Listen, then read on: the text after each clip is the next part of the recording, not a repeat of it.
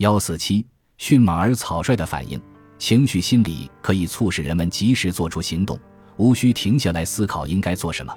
因此，情绪心理比理性心理的反应迅速很多。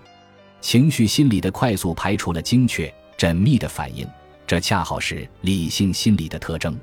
在进化过程中，快速通常只适用于最基本的决策，比如需要注意什么目标。一旦遇到其他动物，立即引起警觉，在瞬间做出决定：我可以吃它，还是它会吃我？如果个体的心理机制暂停时间太长，无法及时得出答案并做出反应，他们就不可能产生很多后代，从而遗传他们反应较慢的基因。情绪心理所引发的行动有着特别强烈的确定感，这是高效、简化的看待事物的产物。但对理性心理来说，这些事物绝对令人困惑。尘埃落定之后，甚至在反应中途，我们会思考：我这样做是为什么？这说明理性心理在此刻苏醒。但速度没有情绪心理那么快，由于情绪的触动与爆发基本上同步进行，因此评估认知的心理机制必须在大脑意义上的瞬间快速运转，即在毫秒之间做出反应。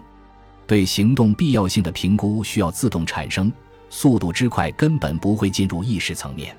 情绪反应快速而粗糙，几乎在我们了解事情状况之前就控制了我们。这种认知模式的快速是以牺牲精确反应为代价的，只依赖于第一印象，对整体或最震撼的方面做出反应。他在一瞬间把事物当成一个整体来接收，来不及深入分析就做出了反应。鲜明的要素决定了整体的印象，它们的作用超过了对细节的认真评估。这种模式最大的好处是，情绪心理可以立即理解情绪状况，产生直觉判断。告诉我们应该警惕谁、信任谁、谁受到困扰等。情绪心理是为我们探测危险的雷达。如果我们等到理性心理做出判断才去反应，我们不仅可能出错，还可能死亡。情绪心理的弊端是，由于这些印象和直觉判断是在很短时间内做出的，也许会出现错误或误导。保罗·艾克曼认为，情绪在我们充分意识到之前就控制了我们。情绪心理的快速对情绪的高度适应性至关重要。情绪驱动我们对紧急事件做出反应，无需浪费时间思考是否采取行动或如何回应。艾克曼研究出根据面部表情的微妙变化探测情绪的系统。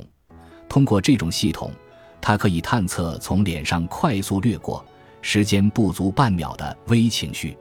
艾克曼及其研究伙伴发现。在触发事件发生后的几毫秒之内，情绪就开始通过面部肌肉组织的变化体现出来，而特定情绪带来的典型的生理变化，比如血液分流和心跳加速，同样只需要几毫秒的时间。强烈的情绪，比如对突然出现的威胁的恐惧，尤其会引发迅猛的情绪反应。艾克曼提出，严格来说，情绪处于完全升温状态的时间很短促。只会持续几秒，而不是几分钟、几个小时或几天。他的推理是：如果无视环境出现的变化，一种情绪长时间控制大脑和身体会产生适应不良的后果。如果由单一事件引发的情绪在事件过去之后仍然继续控制我们，而不管我们周围发生的其他事情，那么我们的感受就会误导行为。如果情绪持续较长时间，这意味着触发情绪的因素一直存在，因此持续引发情绪，就像我们丧失了挚爱的人会一直感到哀痛一样。如果感受持续数个小时，通常会表现为心情沉默的情绪形式。